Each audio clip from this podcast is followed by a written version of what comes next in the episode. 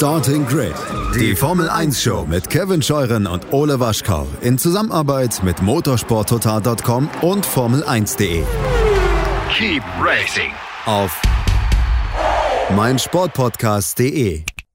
Einen schönen guten Tag und herzlich willkommen zu Starting Grid, dem Formel 1 Podcast auf meinsportpodcast.de. Mein Name ist Kevin Scheuren und wir machen weiter in unserer Reihe Frauen im Motorsport. In der letzten Woche haben wir das Ganze mit Carrie Schreiner angefangen und heute wird es international. Ich freue mich sehr, dass ich heute eine junge Frau begrüßen darf, die ich schon sehr lange verfolge, ähm, der ich in der Formel 2 in der letzten Saison sehr gerne zugesehen habe, die ja jetzt leider nicht mehr dort im Fahrerfeld ist. Sie sollte in der Superformula starten in Japan. Das ist ja leider ins Wasser gefallen aufgrund der Corona-Pandemie. Aber heute darf ich mit ihr sprechen. Ich freue mich sehr, dass sie da ist. Ich werde jetzt ins Englische rüberwechseln, also nicht wundern. Hello and welcome, Tatjana Calderon. Guten Tag, ich spreche auch ein bisschen Deutsch, ähm, aber ich, ich glaube, es, es wird besser, wenn ich äh, Englisch spreche, weil das, das spricht man, wenn man in, in die Motorsportlage ist. So, uh, a pleasure to be with you today. Thank you, thank you. Where did you learn, where did you learn German? Well, I, I study in a Swiss school back in Colombia. Okay. Uh, so I, learned German before English actually, but of course you, you lose a little bit when you don't practice. Uh, but I think it's very it's been very useful for sure in in this area of motorsport. It's great, but English is the is the language of motorsport, so we can we can uh, do this in English. Um, it's a pleasure to have you with me. Um, as I said, I don't know if you if you understood everything I said. I did. A bit. So I'm I'm a huge fan. For that introduction. I'm a huge fan. Uh, I I really am, and I'm really happy that you are with me today to talk about the role of women in motorsport, your career especially. Um, so, but the first and most important question in during these times is, how are you? I'm um, I'm really well actually. Thank you. Um, considering everything that has happened and um, I'm very lucky to to being able to to participate in both championships that I had planned um, this year. Of course, um, there's been some setbacks, but healthy wise as well, I'm I'm super good. Um, I feel like I am having a great year. So uh, hopefully, you know, I have a few few more rounds left. We can continue to to improve this year. Um, how did you get infected with the bug of motorsports? Well, it was um, when I was nine years old. Um, my sister Paula, uh, who's now my manager, and we traveled the world together. She she took me to a rental go kart track, near our house and we bought a five minute ticket and i fall in, in love with the speed with the adrenaline. I've always been very competitive and since that day you know we we started to go there after school every day. Uh, we started to compete in the night in some like little championships and we started winning. So we managed to convince our parents to buy us a go-kart and it was exactly by the time Juan Pablo Montoya was reaching Formula One. So in Colombia, he was quite big, and it was a big boom of of karting and motorsport, and um, and that's how how we really got started. Um, I, I listened to some interviews you did in the past. So Juan Pablo Montoya is really one of the the role models you have in motorsport, right? Yes, I think um, I follow his his whole career, obviously, because he was a, a big hero in Colombia, and and I think he he made a big impact on in motorsport in the world as well with his driving, with his attitude, um, and he's he's won in everything he has competed. So I'm I'm a huge fan still today. Is Juan Pablo Montoya in Colombia um, equivalent to what Michael Schumacher is here in Germany? Um, of course, I mean Schumacher is is incredible, uh, but wherever you go, if you say Juan Pablo Montoya, everybody knows who you're talking about. So I think it's it's comparable, definitely. So when you when you started in karting um, at a very young age, I think you were you were you have been four when you uh, when you had the first experience of driving with your father, and uh, then it it went on. It went on to karting. Um, how did your family react when you told them, this is what I want to do? Well, I think I've, I've been very lucky because my parents, they've always been quite su- supportive. Of course, when I told my mom that I was going to quit tennis and go karting, she was not very happy at the beginning. And, uh, you know, uh, she was still today, I think she watches the races and sort of enjoys half of it um, because it's a high risk sport. Um, but I think they never said no to me. Of course, um, it was not easy because they told me first you have to be good in school, and if uh, your grades are good, then you can continue to race. And I was the best at school because I knew that was the only way I, I could get more racing, uh, go race internationally as well. So, uh, but they saw this this passion I had and that I enjoyed it so much that uh, without their support, I wouldn't be here today. So I've been very lucky. They've never really cared about, you know, I have a younger brother uh, who does not like motorsport at all. Um, and they didn't care. He was not interested. They would still support me. So um, I'm, I'm very lucky, but I also worked hard to get these opportunities. And I had it very clear since I was nine that I wanted to reach Formula One still they thought I was a bit crazy and probably too young to to understand it. But um, I I proved them every step of the way what I wanted, and I think that's why I got their full support. As a girl growing up in karting, karting is a really hard sport. Some some people really underestimate uh, the the nature of karting. I think. Um, I, I only watch kart races, but they are really, really hard. And I can imagine that uh, as a girl, when the boys know that you're fast and they they uh, want to they want to beat you naturally. Um, but how hard was it for you uh, when you were young in the karting championships, in the national karting championships? Yeah, absolutely. I think you're they're fighting with with the lions, and of course, um, also with with the parents. You know, because at first the the guys or the little uh, when you're eight or nine, okay, you just want to beat anybody, and doesn't matter your gender. But then the dads were like, "You cannot be beaten by this girl," you know, and uh, and I looked like really innocent. I I am like this, you know. I people tell me, uh, "You you don't look like a racing driver. You don't look very evil or anything." So um, it was there was a lot of pressure for them to to beat me, especially uh, because I was a girl. Um, but I've never really until then I was never treated differently. Um, then I they started to you know kick me out of the track sometimes and I, I've always been someone that wants to, to play fair and I want to beat them straight um, and square. But uh, there was points where where I I had to be more aggressive. I had to change my approach a bit and kick them out of the track uh, as well.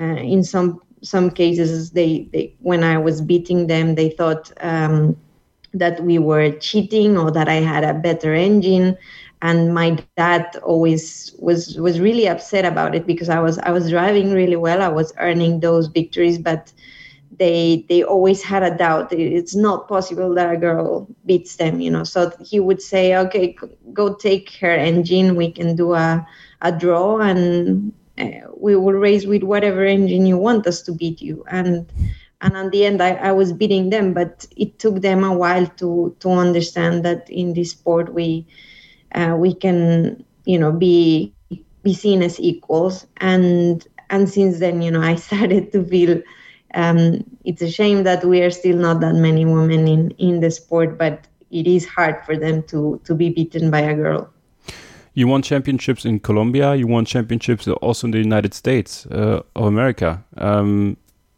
we we need to talk about differences. I think. Uh, how did racing karting in in America differ from karting in, in Colombia, also just from the standpoint of being a girl in racing? Was were the Americans a little bit more welcoming to you? Well, I think um, it's um, it's a very different levels, and of course, Colombia is a, is a little country. The U.S. is is uh, so big, and there were so many more girls competing in in the U.S. than in Colombia. I think I was with my sister, one of the only ones. A few others, um, but but not many. And I think wherever I go, uh, the first first few races are, are tough because you have to earn the respect of of the people you work with and your competitors. Um, and once they see that that you're another driver, uh, not just a girl, you're you're a racing driver, then they they start to respect you. And and I had to do that uh, when I moved to the US as well. You know, I I earned my place. Um, I proved that I that I could be competitive, that I would that I could win championships, and and it's I think all about about that. You know how you see the challenges, how you turn them around, and um, and make them uh, a strength. So of course the I think in the US they've always been a bit more open um, for for women and in racing drivers, I would say and I think that's why also I started my career uh, after you know in in single seaters, not just because it's a bit closer to Colombia, but also because I saw good opportunities in, in the U.S. Let's talk about uh, your sister Paula for a second. Um, she's managing you uh, right now. She's working with you. You you you're just you're more than than work related. Of course, you have a strong bond. Um, she also um, went racing with you. You you said uh, just just a minute ago. Um, how important was it for you to have her around in your early years in in racing and motorsports? Yeah, I'm I'm, I'm very lucky to have um, my sister with me all the time. Uh, we we grew up. Um, um, our bond was was much closer when we started racing. We started at the same at the same time, we even raced against each other. We share a car in Colombia when she was still racing, and then she moved to Europe. It was not the plan that she was gonna start working with me. Uh, it just all folded into place. I needed somebody I could trust to travel with me. Uh, you know, when when you had the the rental cars and you were under uh, 21 to get it to get your uh, your car and stuff like this. So it started like this, but I'm I'm just very happy and grateful to have somebody that that you can trust um, that wants the best for you and she she knows me uh, better than herself i would say just with a with a glimpse of on on, on her eyes uh, she knows what i need and what i'm feeling what it feels like to be a woman in this sport and um, yeah it's i think for any sport person is is very important to to have somebody you trust with you. Uh, so it's it's very special to to share it with with her, and and I think she's she's doing a, an incredible job uh, for me. So I hope that we can continue to grow together and achieve our dreams. It's not just my dream, but it's um, the family and, and my sister. But come on, Tatiana, when you were racing against each other, there, there, there must have been some jealousy. it's it's really hard to explain, but there wasn't like once we were on pole and she was starting second or I was starting second. I, I can't remember who was on pole, but um, we got overtaken by by P3 because we we didn't you know we didn't want it to to fight. That's that's how we've always been. You know we push push each other to to get better but not push against each other. And um, and it's it's very strange because I had never felt this way with any competitor, and she was one of the competitors. Uh, but I, I just couldn't be bad to her, you know. I couldn't just close the door, so it was very not not a, a nice feeling, and I think that's why later on we we decided to share a car and and drive more endurance than against each other. Okay, um, we will make uh, a little break right now. We go into the, the advertisement right now. And äh, ja, ich fange jetzt mal wieder kurz an Deutsch zu reden. Das ist jetzt nicht geschnitten. Das ist ein bisschen schwierig für mich, gerade diesen, diesen Wechsel hinzubekommen. Kurze Pause und dann sprechen wir gleich über die Entscheidung, warum sie sich für den Formelsport entschieden hat. Ihr erinnert euch ja sicherlich letzte Woche an Kerry Schreiner, die hat sich bewusst dagegen entschieden. Von Tatjana will ich dann gleich wissen, warum sie sich dafür entschieden hat. Also bleibt dran, hier bei Starting Grid, dem Formel 1 Podcast auf meinsportpodcast.de. Ihr hört Starting Grid, den Formel 1 Podcast auf meinsportpodcast.de. Kevin Scheuren und Tatjana Calderon. Aktuell startet sie in der Superformula in Japan, die ein bisschen später losgegangen ist in diesem Jahr. Da werden wir drüber sprechen. Über die Formel 2 werden wir natürlich sprechen. Aber jetzt erstmal, warum sie sich für den Formelmotorsport entschieden hat. Tatjana, last week we had Carrie Schreiner here with us in the show. She's uh, doing GT racing, ADAC GT Masters. Um, she explicitly decided to not go for formula racing for single seater racing because she said she was realistic to know that there are too many women and the and the the barrier to go into the formula 1 is too high for her. Also there was a budget problem with her. So why first of all why did you decided why did you decide to go into single seater racing? Why don't do endurance just like Kurt or GT racing? Why a single seater racing? Well, I've I've always had dreamed and watched Formula One, so my goal and my dream has always been to drive the fastest cars in the planet. And for me, I think that's that's why it's been so straightforward, you know, because I just had one plan, and that was to reach Formula One. I still have just that plan. Um, so for me, it was was quite clear that I wanted to pursue that dream. And um, I think when you want something that much and, and you work hard for it, you have to be patient. But the opportunities come around. And for me, just I just I'm so competitive as well, and I just wanna be um, be amongst the best drivers in the planet. So you, you were in the United States. Why didn't you go for IndyCars, for example?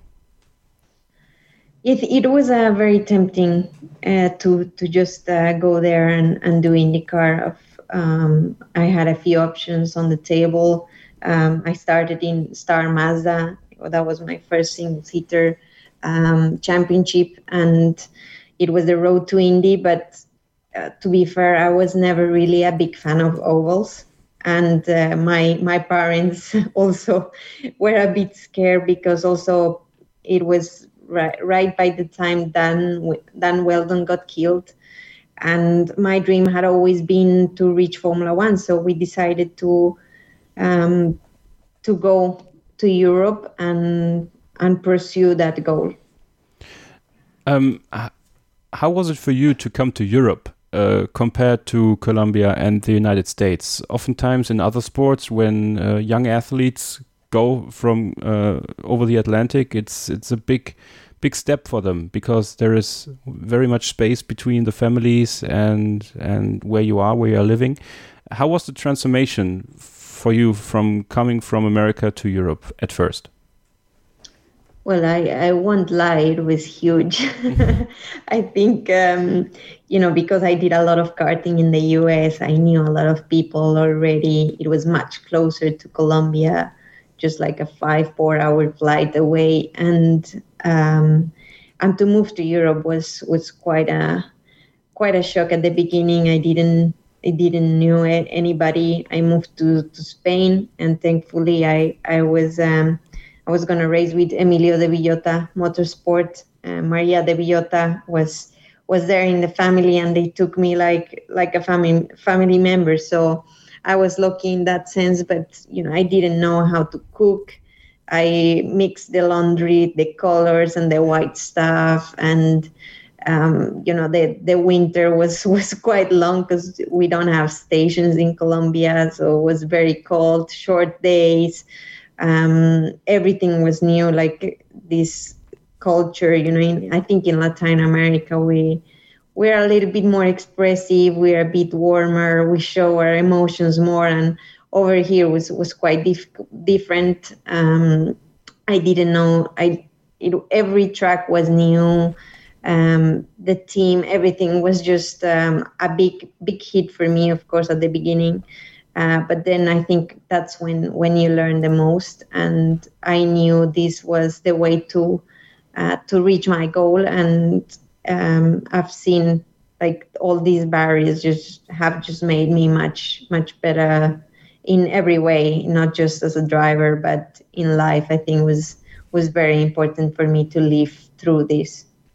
Uh, was Europe also the next step in the acceptance of women in motorsports compared to the US? I have to say here it was a bit, a bit more strange. okay. I, I, would say uh, it's it's it has been more difficult to earn that respect.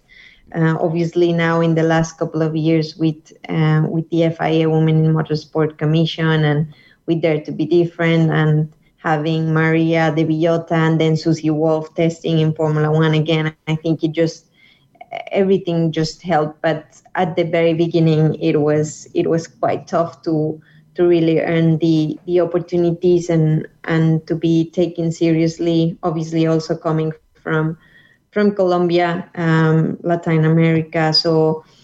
Um, I think that was a bit more difficult than than in the US for sure you did a lot of series over here in Europe. Um, which one was, in your early stages, the one that taught you the most?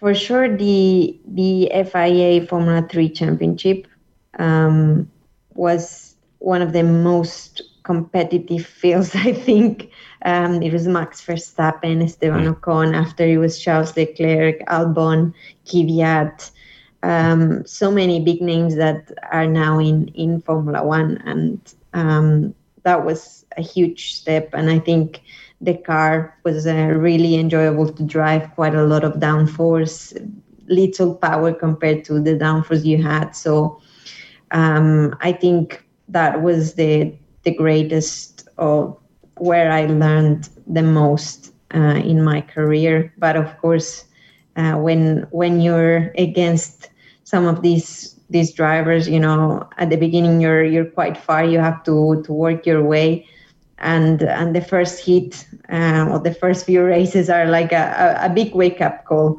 uh, to see where where you need to improve and with the team everything. So. I think um, I've learned quite a lot from from those early early days to to really compete in in the highest of levels because that's I think when when you learn the most and you really know what you're missing. Yeah, and you evolved. You evolved. Uh, you started in the FIA Formula 3 European Championship with Double R Racing. You you scored no points. You you ended the season 32nd. Sounds hard, but when you after you did uh, your stint in the British Formula 3 Championship, you returned to the FIA Formula 3 European Championship for Joe Racing and you you scored 29 points and were, were you you you end the the season 2014 on 15th. So it's always important that you that you do the steps and and you did them. So um, who mentored you during the time to to not lose focus and to to stay ahead and stay on your goal? I think it was, yeah, definitely a, a really hard first year because also the team was new and everything was sort of new to me and I, I came from having not so bad results in the previous championship but once you're against these lions then then you really know where you are. So i'm really happy with the progress we made from one year to the other. Um, it was uh, you know obviously helped as well by by the team and uh, a bit more believe in what i could do. Um, and I think, you know, it's it's a combination of factors, but of course, my family to pull me through um, these difficult moments in in my first year. Um, I have a, a, psychologist I, I work with as well for, for many years, and we now laugh about those moments, but they were really, really hard because uh, you know I moved, I left everything at home to to come pursue this goal, and when you don't get the results, is is very frustrating because you're putting on the work, but it just comes uh, a bit later when um, when you settle down. So I think that that was thanks to to my my family, um, and I've worked with with different coaches throughout the year throughout the years, and I think they've all teach me quite a lot. Uh, I think you you always keep improving, and I'm very thankful for everybody that has supported me um, since since the very beginning. Uh, what kind of impact had Susie Wolff on your career? Uh, I hope to to have her uh, in, during the series here as well. So uh, maybe I can I can uh, I can play to her what you say right now. so choose your words wisely. No, uh, just kidding. Um, her being a former F1 test driver, she also raced DTM, so she's a name in motorsports. Not only married to one of the biggest names in motorsport, but she she delivered, and um, she didn't race a, a, championship race in Formula One, but she was there, and uh, that's that's also important. Um, when she when when you met her for the first time, and um, she she took her under her wings, so to speak. Um, how was that for you, and how much did you learn from her? Yeah, it was huge. You know, when I when I moved to to Europe, um, I a couple of years after I moved, I I started to obviously follow uh, European uh, motorsport more. Uh, she was in DTM. Then she got promoted uh, as a test driver in in Williams, and for me, it was like, okay, it, it, it is possible, you know, to get to, to Formula One. She's proving it. She's doing a fantastic job. So I want to be there one day, and, and it is possible. So I think for me, it was like um, sometimes you have to to see it to believe it, and and that really gave me a big boost. And after when I was racing um, FIA Formula Three, uh, we shared uh, the the paddock the weekend was with with DTM, and I had the chance to meet to meet Susie, and uh, she was always super open to to help, to give me advice, and uh, you know when when you receive advice from from somebody that you want to be like uh, in the future, it's it's incredible. So I'm, I'm very thankful every every time I um, you know I have a doubt on which championship I should do or which path to follow, I, I always give her a call and and she's uh, always giving me a honest opinion and uh, and really trying to help me and and the next generation. I think she's done a fantastic job with with Dare to Be Different um, in for us for women in motorsport and for the next generation. So um, I'm always uh, trying to to to to get her advice and and following also her new adventures in in Formula E. Uh, but yeah, I think she was a, a big part of um, me realizing that it, was it was possible to to access uh, the world of Formula One being a woman. You uh, started in 2015 for Carlin in the uh, FIA Formula 3 European Championship. Carlin is a is a team that brought out some stars of today, we can say, in Formula One uh, that raced for the team. Um, was this an important step for you to to get into the the Carlin team for 2015? Yeah, absolutely, and I think uh, Susie played a, a, big role in in getting me that seat and a Volkswagen deal as well. So, um, you know, I had told her that I wanted to to race for Carlin because I had done a really good test with them um, in the past, and you know I felt great in the in that car. Uh, so for me, it was like, okay, I I want to be there. I know I can do the job, and sadly, it was not not a year that um, where I really was able to explode my my full potential. Um, I I think there were too many cars in, in, in blue, so we were like five, six teammates. It was Callum Ilott, George Russell, Antonio Giovinazzi, um, some some big names, and uh, unfortunately, I think I didn't maximize um, the the opportunity, and uh, there was not this nice um, understanding with with the team. I would say so. Um, it ended up being a very frustrating year for me. But I think from from those occasions, you you really learn quite a lot um, when things don't go your way, and and for sure, I I went from there. Um, grew up a lot on on that year to then racing GP3 and and do a much better job.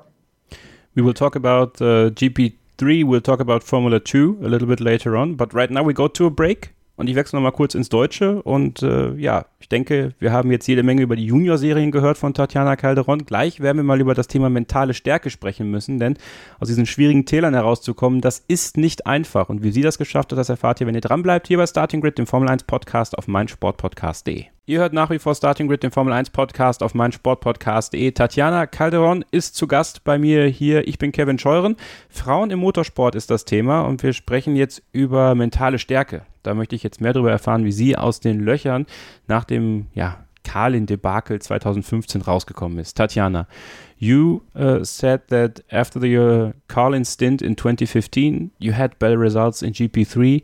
You went on to becoming a reserve driver for Sauber Formula One team. Um, but I need to talk about mental strength. When you are in in a down phase um, where it's really hard, you are far away from home. Um, people are overtaking you, not only literally on uh, on the racetrack, but also in the eyes of team bosses in further further series. Um, how did you get out of those uh, down phases for you? Um, how did you get your mental strength together?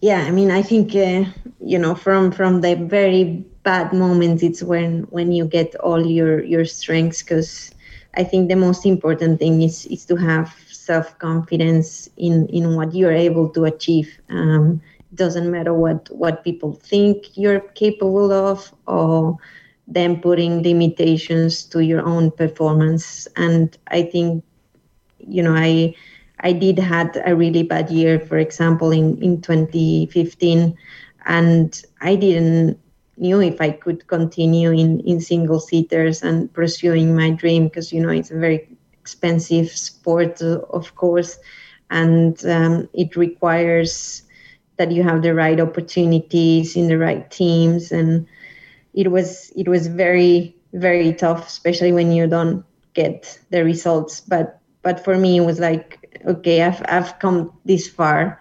I love what I do, and I think I, I love suffering as well. it's part of the job, and I was not ready to to give up on on my dream. Um, I I was sure I I wanted to to continue to push to uh, to get a Formula One to get to Formula One, and I knew I was capable of doing that with with the right atmosphere, with the right people. So I think it was just about that self confidence because if they can do it, you can as well. So um, I just instead of you know being down because you haven't achieved what you wanted um, I focus on on finding why I was not able to perform and show my potential, and I think that's that's the way uh, I've always looked at it and and come away uh, much stronger for for the next year.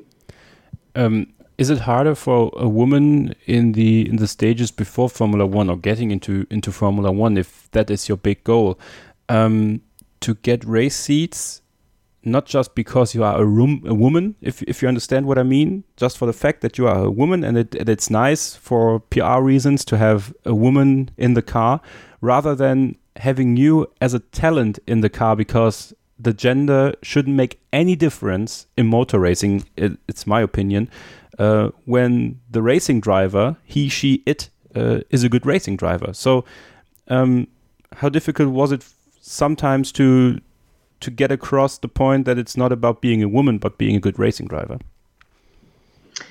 yeah sadly i would have loved to say that it's been the same for everybody to get their the right chances and it doesn't matter about your gender but you know the the big seats in the top teams um, of course they are really hard to get for for any racing driver. Uh, you need you need the money, you need the contacts, the politics, but also the belief from the team that that you can do the job. And I think, um, of course, they have when when you get to a certain level, uh, like from GP three uh, at that time, F three and F two, the teams know that you're capable of driving those cars, um, but to be given the opportunity to win when you know there's only a few teams that are capable to do that and that two or three tenths makes a huge difference in in the end result um, of a of a weekend uh, everything is about that qualifying and those two three tenths that you get when when you have um, the best package. I sadly think we have not been giving that opportunity yet. I hope this changes in in the future but um, yeah to to drive you know to win you need the best car the best engineer and of course you're a, you're a great driver but you need the whole package and i don't feel we have been giving that chance sadly and i hope uh, you know we will at some point how big was the step into GP3? Uh, you you started racing for Arden, uh, then you raced for Dams, you raced for Jenzer Motorsport after Dams left the championship. Um, just as the next step for you in motorsports, uh, how different did the GP3 car feel to you in comparison to the other cars you drove before? Well, I think the, the GP3 was definitely like a step up in, in power compared to the FIA Formula 3. Um, you have the Pirelli tires and you have very little track time to, to be fair. So everything you do, you have to adapt so quickly uh, read the track, the the car um, in just 45 minutes of practice. And I think you develop a skill for sure of of quick uh, of being quick straight away, uh, which is been really helpful in my career. Uh, probably I would have liked to to have a bit more practice, especially. I think that's why why you have to do so many years in in those series if you don't do extra testing outside because you drive very little um, so for sure, that was a, a big step up. And of course, racing with Formula One, their same weekends, uh, a few hours before, um, it adds a spice, and and you feel you're still far, but a bit closer. Hmm. Um, still far, but a bit closer to Formula One. That's a good segue into you being the reserve driver for, for Sauber, or you were for Sauber, now for Alfa Romeo Racing Orlen, as we have to say. Uh, I love the Orlen part at the end. It's quite funny for me. Um, how crucial was Monisha Kaltenborn for you? Because um, I remember her being criticized a lot for her uh, way of handling the team or some bad decisions she did for the team, but she hired you, so uh, that was a good decision on her part. Um, how crucial was she for you? Very crucial, I would say. Um, you know, she was the only or the first one to give me the opportunity to be part of an amazing team. It was back then Sauber, and I'm very thankful still today uh, because she had the the pants to to to give me that opportunity and um, it has you know I've been with the team now for four years. Um, sadly, she's she's not there anymore, but um, I think sometimes it takes um, you know women to help women to to make it happen, and and she believed in me, and she gave me that first opportunity. So I, I've always I will always be grateful, and um, yeah, I hope that that we can see more and more women now that you know Claire obviously left Formula One. Um, we are missing a, a a woman team principal, so I hope to see more more of this. But I'm always always gonna be um, very thankful for what she did for me. How was it for you to to go into the simulator for the first time? I, I still remember that when when I first had the meeting with her, which then ended up me signing the contract a few hours later. uh, but I went I went to the factory. I mean, I met her um, at the track in in Budapest after my GP3 race, and then you know we kept in contact during the year in my first GP3 season, and and then I went to to see um, to to go to Hinwil and and to to meet the team and you know to see the wind tunnel and the Sauber infrastructure was incredible. You know, was what I always dreamed of. So for me, it was a very very special moment to um, to be there. I was not and I was not dreaming, and then to get a contract to to be a development driver, and then to start with these simulator sessions. I, I remember the first time I went out for a run. I thought the um, you know we have the, the shift lights to to upshift uh, the gears and I thought it was broken because they were coming in so quick in Formula One. Uh, you know, you have eight gears, and it, the acceleration was was incredible. Just in in the simulator, it felt like like a video game because the grip was incredible. So um, yeah, was was a very very special moment, but also you know to learn and to um, to have these sessions with the actual Formula One engineers is, is very helpful for any young driver. So I think I've I've learned or I learned a lot during um, during those sessions. But the very important moment for you was to get into the real deal, the real Formula One car. Uh, I think it was in October 2017 in uh, in Mexico, uh, where you drove the C37, I think um, for the first time. Take me with you again back to the moment where you where you did your first real Formula One experience in the real car, not only in a simulator. Wow, that that was um, a day I had waited for for 15 years and worked really hard for that and to do it in Mexico, you know, very close to, to my hometown in Colombia. Um, I'm part of Scuderia Telmex and Claro. So um, thanks to them, I also got this uh, amazing opportunity, um, you know, for Fred Vasseur to say, okay, you you can drive my car for the first time there uh, was also quite quite special and wow, you know that that first lap. Um, you almost don't go flat out because wow the, the acceleration of, of the current cars are uh, beyond imaginable. I think it's like a um, like a roller coaster, and you feel this in your stomach. This, like if you were going down on a on a roller coaster, and um, everything comes at you so quickly. Um, but it's it's a, it was a magical moment for me. Um, I did the test with no issues, uh, no mistakes. So um, I was I was really pleased also to have my whole family to share it with, and and to impress the team as well. I think it, they were all um, uh, quite impressed with with what I did. Uh, also, there were a lot of media present that day, so there was an extra pressure.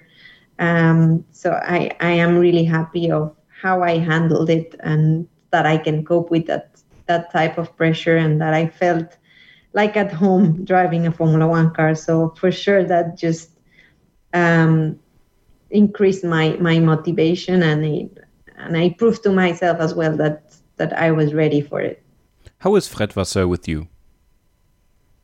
He's always been very very straight. Um, so I'm I'm really thankful, um, and I think he's a he's a great team principal, a great guy. He knows uh, what it takes and how to treat young drivers. So he's always been, um, you know, hard because that's that's how you should be. You know, uh, if if you don't get these results, well, I you, you need to earn your opportunities with him, and and I love that about him. Uh, so um, I think I I've always also grown a lot um, by having him and his advice and and being hard. I think it's is the the way um, the way that uh, uh, you extract more of yourself. Is he as funny as people say? Yeah, he he has his moments, and uh, you know sometimes you think he's very serious, and then he just gets you to this incredible joke and then just laughs a little bit and then stops and you're like okay he's a he's a very funny funny person and um, yeah, very very enjoyable to work with. But uh, you know when he's a man of few words, I would say. Um, so it's it's better that you do all the work on track, so you will have it easier with him.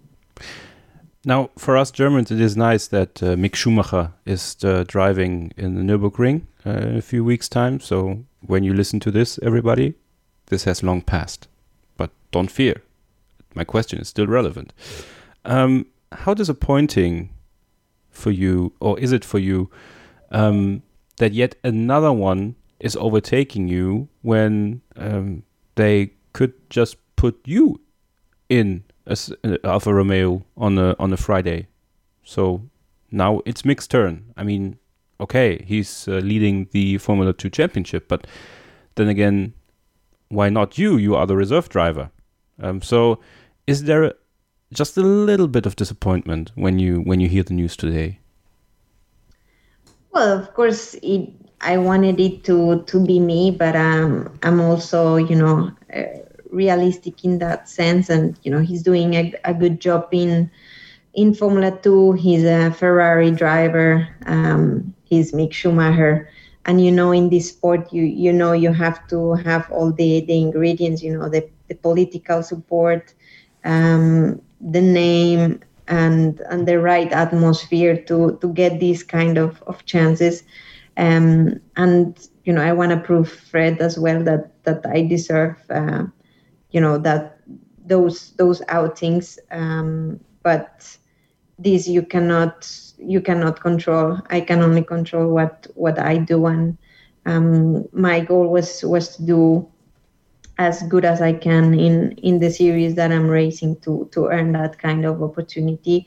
Of course, is is uh, is frustrating and and it's hard to take, uh, but it's uh, it's what it is, and I need to to work harder uh, to earn that opportunity and to prove that I can also do the job. And um, of course, you know, I don't I don't have the super license points yet, mm. and this can also play a, a big part. Um, and if they're evaluating him for for next year, then um, of course they they would give the the opportunity to him because I won't race there next year. So um, especially the, with the difficult year uh, of with with COVID and everything, I knew the chances to drive the car will, were gonna be very limited because uh, testing is also very limited. So um, yeah, I just um, I think this just motivates me even more because I've raced Mick in the past as well, and I know I what I can do. So I, I will try to do my best in in Super Formula and in European Le Mans Series uh, to prove that um, that I can do the job as well. So we do our last break right now, and then we will talk about your Formula Two uh, year, uh, 2019. Um, very emotional year, uh, I have to say. Um, we will talk about this after the break. And of course, we need to talk about Le Mans, um, which is a big step for women in motorsport uh, and for you personally, I think. So I want to know all about that. Um, und wir machen diese letzte Pause jetzt und dann sind wir gleich wieder da mit Tatjana Calderon hier bei Starting Grid, dem Formel 1 Podcast auf meinsportpodcast.de. Das letzte Mal zurück hier bei Starting Grid, dem Formel 1 Podcast auf meinsportpodcast.de in unserer Reihe Frauen im Motorsport. Mein Interview mit Tatjana Calderon. Sie fährt in der Superformula. Sie ist Le Mans gefahren mit Sophia Flörsch, unter anderem auf Platz 13 ins Ziel gekommen. Da sprechen wir gleich drüber. Aber jetzt geht's ja um die Formel 2, um das Jahr 2019. Tatjana, 2019. You had your stint in Formula Two again with Arden.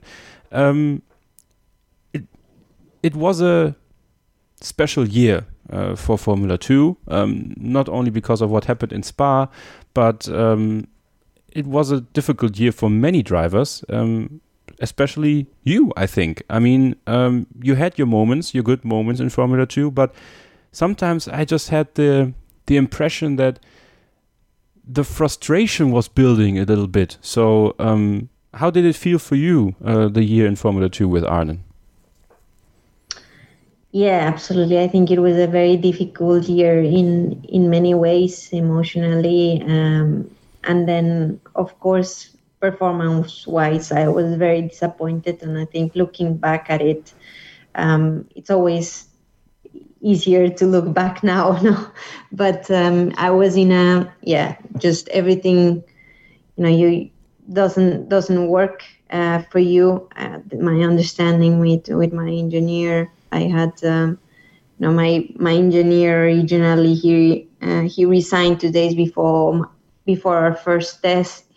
I was never really confident in the car. Um, we tried many things in the setup and nothing seemed to to really work uh, the way I wanted. And when you have that little track time in Formula Two, uh, you don't have time to uh, to make the car better for you. You have to sort of adapt, and that was really really hard for me. So everything was just a, a circle, a negative circle, sadly, and I was not able to show my my full potential. I believe there was much more that I could show and um, sadly, uh, I did not had the, the tools so, to to do so, and not just uh, with with the car, uh, but also I couldn't um, adapt quick enough uh, to to the circumstances that that were there at my disposal. So a very frustrating year, I think from from that perspective. And but but you always learn quite a lot and you know, looking at now, um, I think, uh, yeah, of course, it was not a great job, but uh, I think I, if I was giving uh, the chance again, I would, I would do much better. So um, it's what it is. I, I learned uh, that that you need to be comfortable in the car, that that you need to go to uh, to the teams that believe in you and that uh, want to give you a proper chance at it, and and I'm happy with the the the way things have shaped for me uh, in this 2020. Um, the Formula Two sometimes gives a special situation when your teammate is actually a driver in a junior academy of a of a well equipped team, uh, as is uh, as was Antoine Hubert with uh, Renault. Um, how difficult is it then for you as the teammate to get the attention. Sometimes just from me from the outside. I mean you can you can disagree. Um, it's just an interesting question for me uh, how how hard or is it harder to to get the attention to get uh, get the essential setup advantages i must say um, compared to him uh, or how how much of a difference was there between antoine and yourself well, I think Antoine did a fantastic job, and I also learned a lot from his behavior, how he approached every weekend the same, really trying to extract the maximum of what he had. And to be honest, I was very impressed that he was able to perform uh, with with the car we had. Okay, okay. so I I respect him and what he was doing like like I had never respected teammate before. So uh, for me, that was really really impressive. And from my side of the garage, you know, we we were trying different things because I was simply not comfortable with the car uh, with this base setup that we had. Uh, but in the meantime, we got a bit lost, and I I returned to to change to his setup and started to to be better again. But uh, yeah, sadly, everything, um, well, uh, the accident happened and, and everything. But uh, I think uh, I, I learned a lot from from him, from his approach, and um, it was just just a, a difficult season uh, for me with with the understanding with with the team and my understanding of the car. So um, also you know you in in this type of series you you never know. It's it's never the same car you know. I still today have doubts about my car to to be fair. And usually i i don't speak about these things but uh, for me there was something not working right. Um, and still today I have that that doubt. But when you look at the the results of some of the guys that have jumped in that car, they've been not not really impressive. So um, I feel like it was just um, the experience that I took. Um, I was really happy to compete in, in Formula 2, the first girl to do so. Uh, I got to, to drive around Monaco and some incredible places. So I take all those positives and I learned that, you know, to, to perform, I need to have the, the right equipment, the right people around me that they, they believe in what I can do. And, and then I will be able to show what I can do. We need to talk about Spa 2019, but from a different different point of view for, for you, especially right now. Um, what happened with Antoine is extremely tra tragic and um, sometimes feels surreal to me um, still to this day. And it's just some part of a one year ago. Um, now you did you women have great intuition when you started that day in Spa-Francorchamps uh, that Sunday did you did you somehow feel that something was about to happen or did it when when it happened afterwards so that's the second part of the question um, did you see motor racing in a different light? How difficult is it for a racing driver really to oh that Saturday sorry um, is it really to get back in the car and uh, do it all again when a peer of yours uh, just died in a in a tragic crash no for me it was like a, a normal day you know and uh, obviously uh, you replay a lot of what happened before the crash uh, many times just to to understand if there was a sign and you know he he was just uh, he approached uh, the weekend the same. Um, it was he was uh, you know relaxed.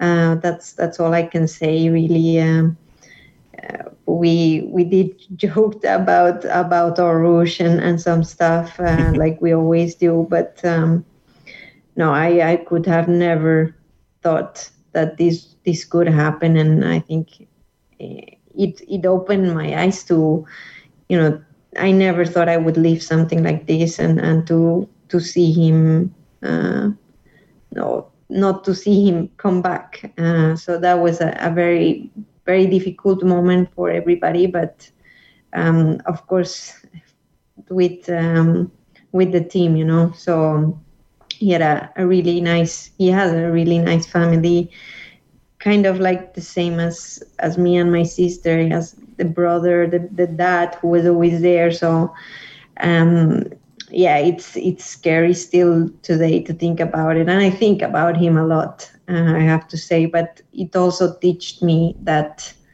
you know what we do we have to respect um, the sport that we are we chose um, of course you know i i had a lots of questions of should I continue? Should I not? But then again, he was like, okay, this is what I love doing.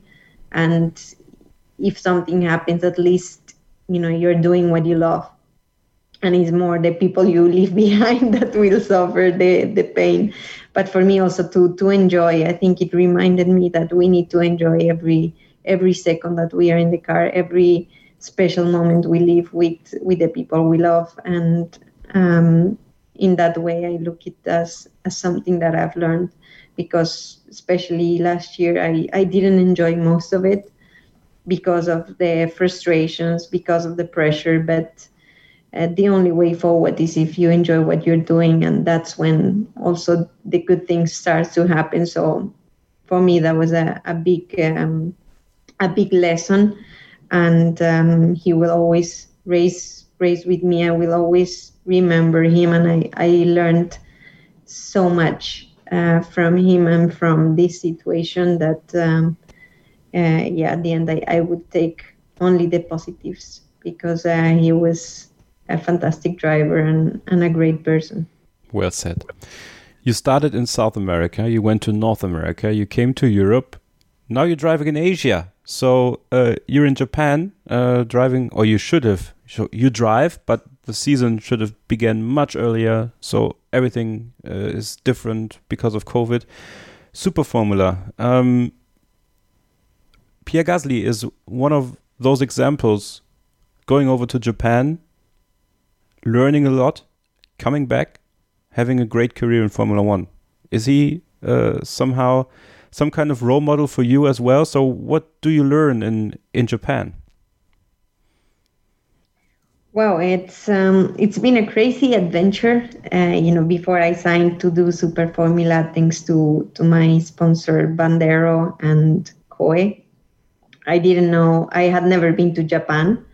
I had never seen in a Super Formula. I've never seen the, the racetracks, so it was a huge adventure. And now, of course, with all the COVID situation, uh, everything has been like reduced the track time and the, the travel restrictions. It's it's been crazy, but um, I've enjoyed it so much. Um, I love Japan, the culture, um, how people treat you, um, and being in Super Formula, which is the top level category, uh, the closest cars to Formula One uh, in terms of downforce, in terms of everything, really. Um, I think that was the, the best decision I have ever made, and I'm very thankful for everybody that, that made this this possible. Of course, I've only done one race and two test days in, in Fuji, but um, it reminded me of, you know,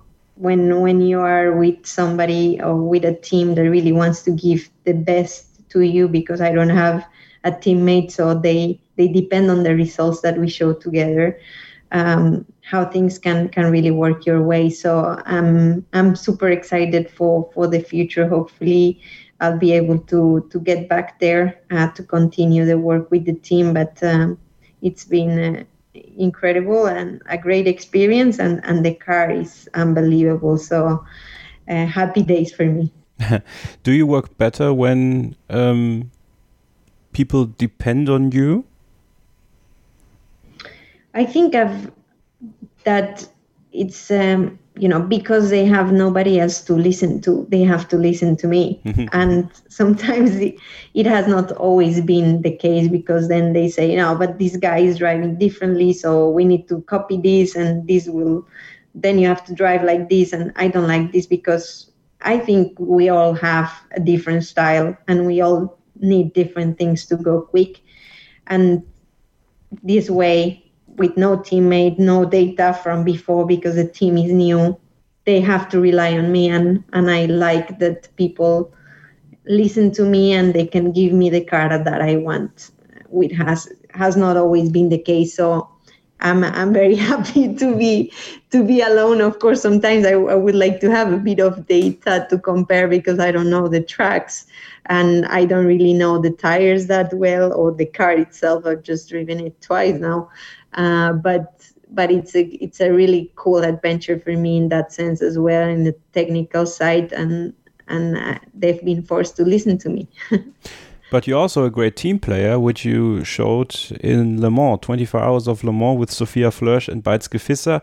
Ninth in LMP2, 13th overall. A great debut of you three, I have to say. A great race, no mistakes. Um, just, just a great debut in Le Mans. And how important is that for your resume? I mean, now people cannot ignore you anymore. Uh, all of all uh, the three of you. Um, you raced Le Mans, you raced good in Le Mans.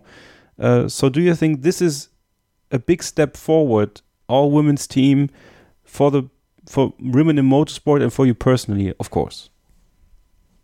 Oh yeah, it's been it's been huge. You know, um, Le Mans is everybody looks at Le Mans. It, you can do whatever you want in in other things, but Le Mans is Le Mans, and it's it's very special. So three rookies in the car, thanks to the Richard Mille Racing team and the FIA Women Motorsport Commission that put this program together. That um, you know, it was the first time we, the three of us, drove a, a race together. Um, with all the restrictions, we only had Thursday to test in the night. You know, Le Mans, it's, it's something very special. So I'm, I'm extremely happy uh, with the result, with all the teamwork. Um, I think I've learned a lot.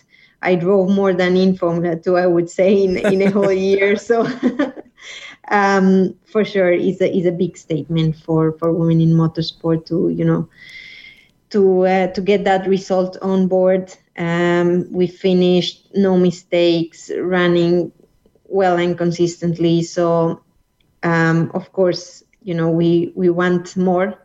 we will get hopefully back for more, but um, it was a a great start to this amazing project, and I'm just really happy to to have been part of of this. So to to round this up, to come back to to our big subject of women in motorsport, you are an ambassador for the FIA Women in Motorsport Commission. Um, is the FIA doing enough as of now for women in motorsport, or what does have to happen to get more focus on women in motorsport and to get the talent to hone the talent that there is because there are so many talented female racing drivers. How can we put them more forward, in your opinion? Well, I think um, you know it's it's a lot of hard work and things don't happen overnight. And I think there's exciting things coming because now we have this project. Um, we have the Iron Dames as well, giving us a chance in endurance. Um, the FIA Girls on Track and the FIA uh, Rising Stars. That that uh, you know the the evaluation is gonna take place uh, this year soon, um, and uh, a girl will get full Ferrari Academy uh, backing to do F4. Uh, so I think you know the FIA has been has been pushing really hard for us to to get the right opportunities in the right teams, and this is a perfect example of what what we had lived in in Le Mans. You know, it was a really good team, and we were able to show what we can do. So it's all about those opportunities. Of course, everybody wants more. You need a bit more budget, sadly, in this sport. But I think everything is, is going in, in the right direction, and all the hard work. It's um, it's gonna pay off in in the near future, hopefully. But we still need more girls uh, starting in karting, and we need to make sure that um, that we're giving the right opportunities uh, when it comes to, to reaching Formula One. So in the lower series like F3 and F2 to, to get the right opportunities with the right teams. And thankfully, I'm also in, in the commission and I will push for those opportunities for, for the for the girls that come behind. And um, yeah, it's I think an ongoing process. We're far from from getting where we want to, but we are moving forward, which is the most important thing. So men and women should be treated equally in life and in motorsport. So drive together, win together, lose together, have the chances equally.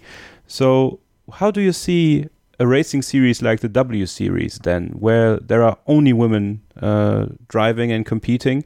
Um, would that be something you would compete in? Or if not, why not?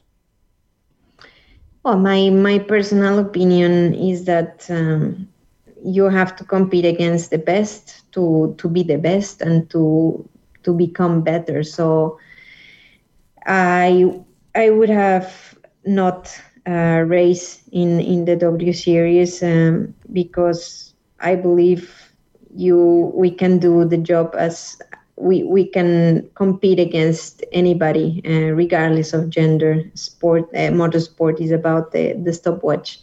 So um, um, I am not a fan of segregating, or, but of course, if if this championship that it's happening uh, gives opportunities to girls that, that didn't have the budget uh, and that they want to learn before they take on the boys, then then great. But um, I think um, you know you you need to really measure yourself against the best, and that's when you learn the most. And hopefully, you know, um, there will be more sponsors that that, that want to help women reach the next level. And I think that's that's a step that that we need to to find um, for for the the talented girls to get the, the, the right opportunities in the right teams.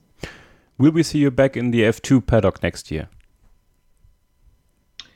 I very much doubt it. Um, but you know, you you never know in this sport. Things change so quickly. I think I have unfinished business there, but I'm really happy where I am today in uh, in Super Formula, and I think it's the closest car to Formula One, um, the closest format. Uh, you drive flat out the whole race, and I'm really happy with with the program with Richard Mille Racing Team. Um, also in endurance, you you learn and drive so much, and is is a car that is very diff, very very similar to Formula Two. So I think um, we'll see what the future brings for me. And still, the goal is is to reach Formula One. Um, but there are other ways to access, and not all uh, from F2. So I will continue to to push hard to make it happen. Last question. If a young girl is listening to us right now and thinking about getting into motorsport, what would you tell her right now? That everything is possible, that uh, you need to find your passion and work really hard, be patient, but um, you can achieve whatever uh, you desire. So go for it and dream big.